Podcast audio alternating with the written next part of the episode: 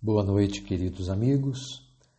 Iniciamos agora o Evangelho no Lar Online do dia 31 de outubro de 2021, em mais uma atividade da Sociedade Espírita Allan Kardec de Goiuerê, Paraná. Na nossa leitura inicial, leremos do livro Vida Feliz, o seu capítulo 46 de autoria do espírito Joana de Ângeles, pela mediunidade de Divaldo Pereira Franco. Alimenta-te para viver, sem a gulodice que leva o homem a viver para comer. Morre-se mais de excesso ou alimentação irregular do que pela falta de pão.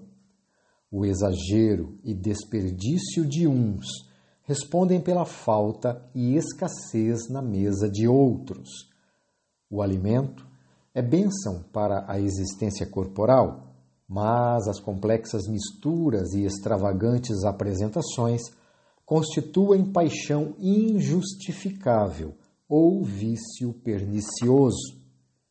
Usa o alimento com sabedoria e frugalidade para viveres por longos anos com saúde ideal. Faremos agora a nossa prece de abertura.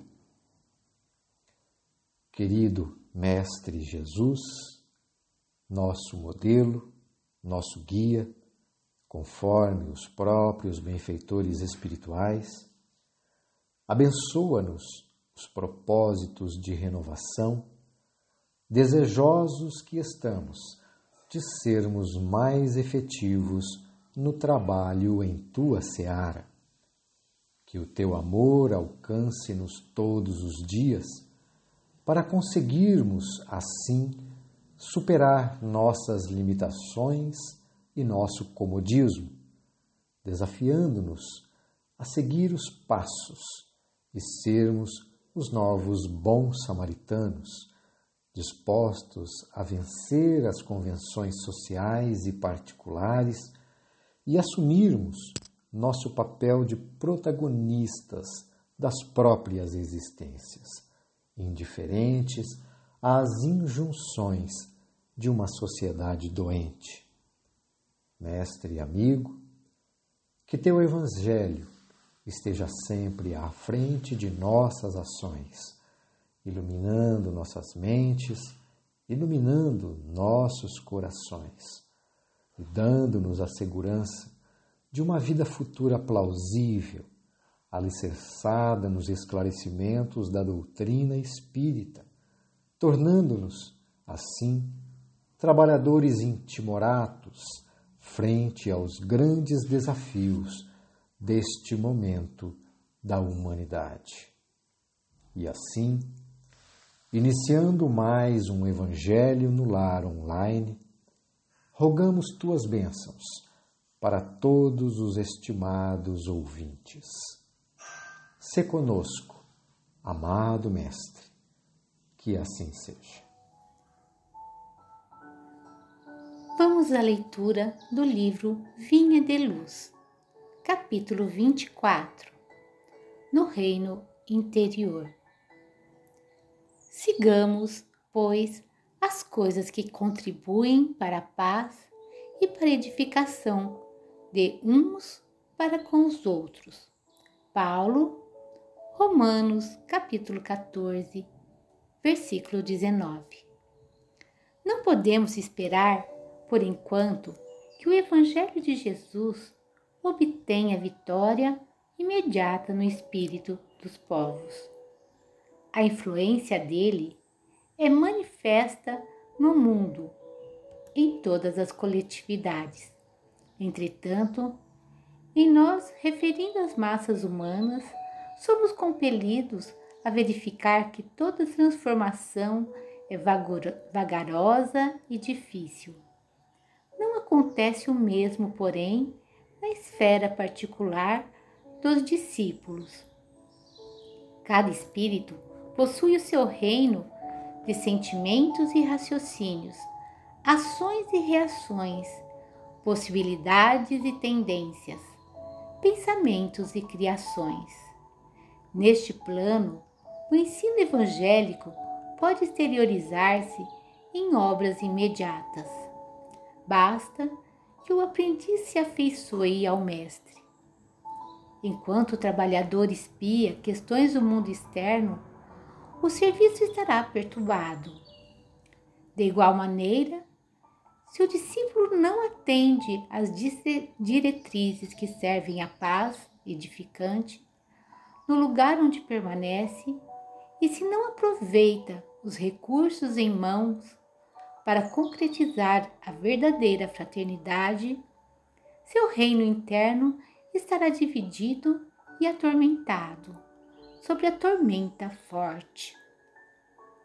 Não nos entreguemos, portanto, ao desequilíbrio de forças em homenagens ao mal, através de comentários alusivos à deficiência de muitos dos nossos irmãos, cujo barco ainda não aportou à praia dos justos entendimentos. O caminho é infinito e o Pai vela por todos. Auxiliemos e edifiquemos. És, se és discípulos do Senhor, aproveita a oportunidade na construção do bem. Semeando paz, colherás harmonia. Santificando as horas com Cristo, jamais conhecerás o desamparo. Psicografia Francisco Cândido Xavier, ditado pelo Espírito de Emmanuel.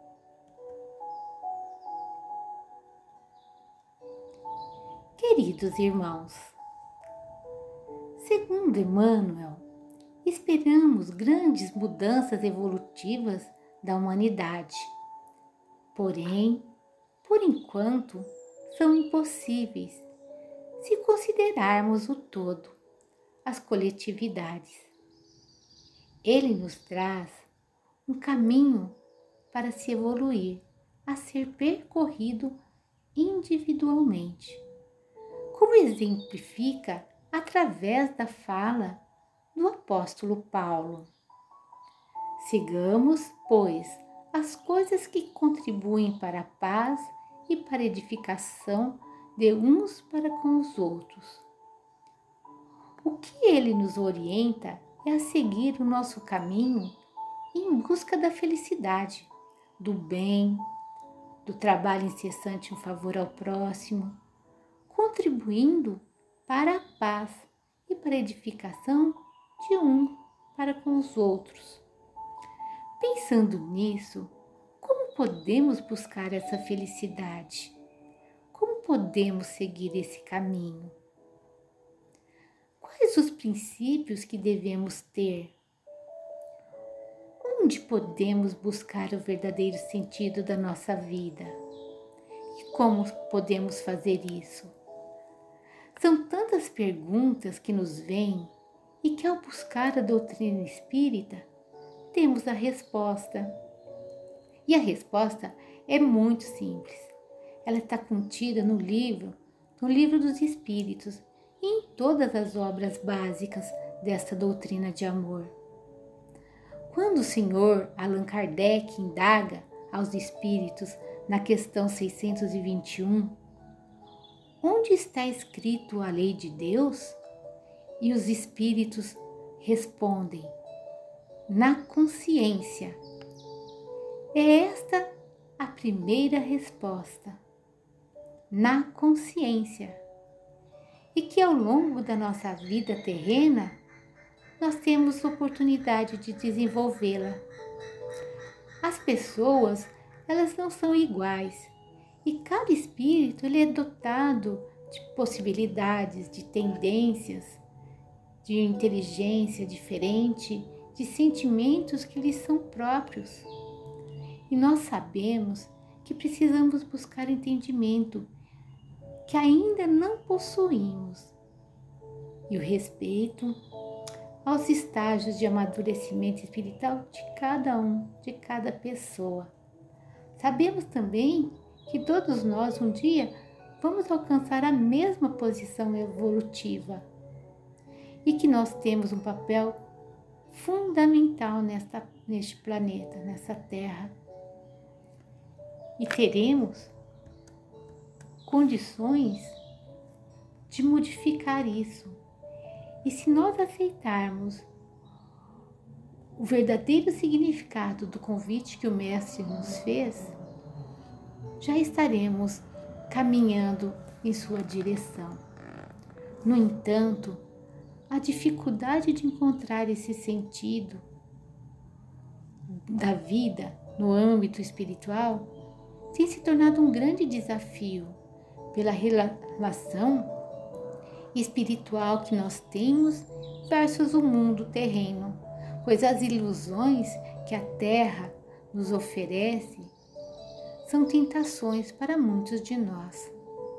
E é necessário que estejamos dispostos a buscar essa mudança íntima, abandonando antigos hábitos e vícios. E assim,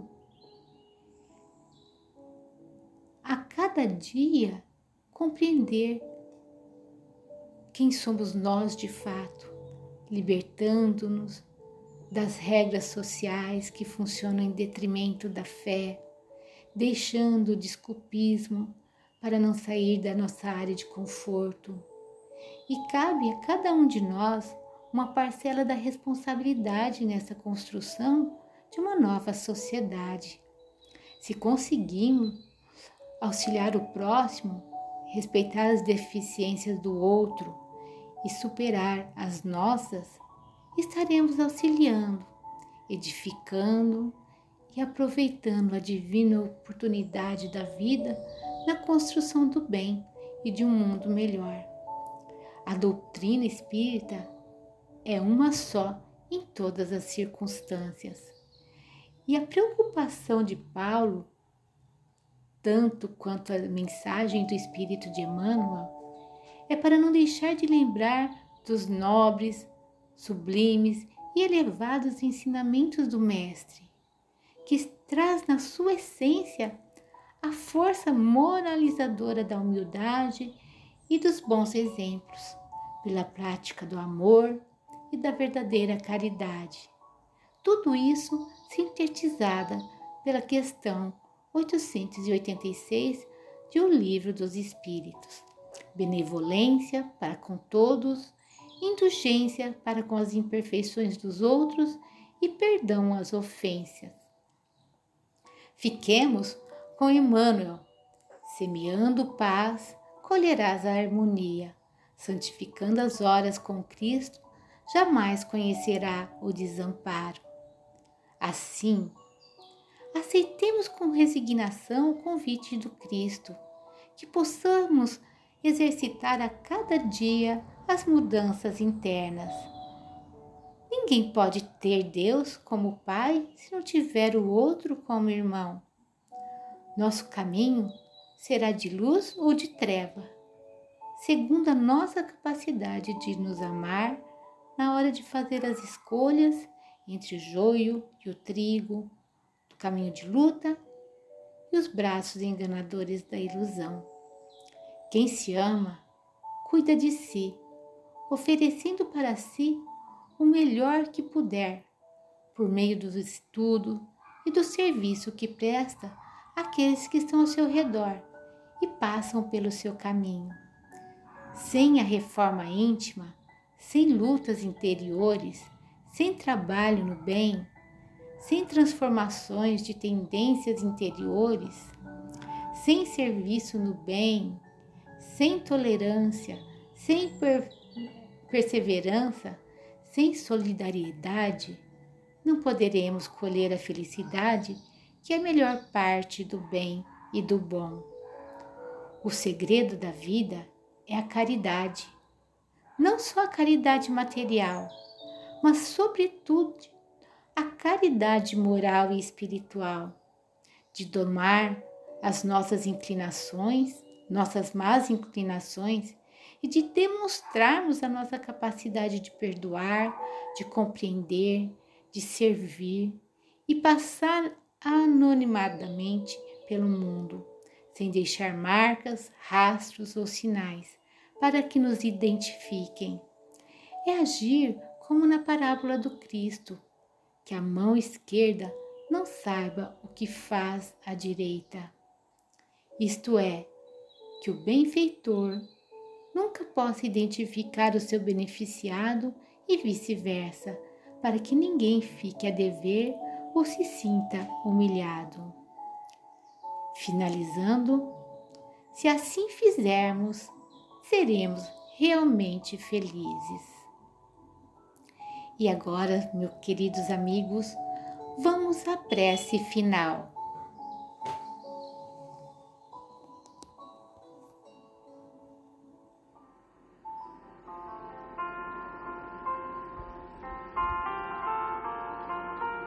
Vamos orar. Senhor Deus, Pai de amor e bondade, Jesus Cristo, amigo de todas as horas, benfeitores espirituais, companheiros de jornada evolutiva. Pedimos permissão para encerrarmos a atividade desta noite, não sem antes agradecer-vos a oportunidade de reflexão, de encontro, mesmo que em pensamento, com corações amigos que comungam conosco o ideal espírita de estudo e de amor ao próximo. Rogamos, Mestre amado, que sejamos amparados no propósito de servir-te, no propósito de trabalho no bem. E para que isso aconteça,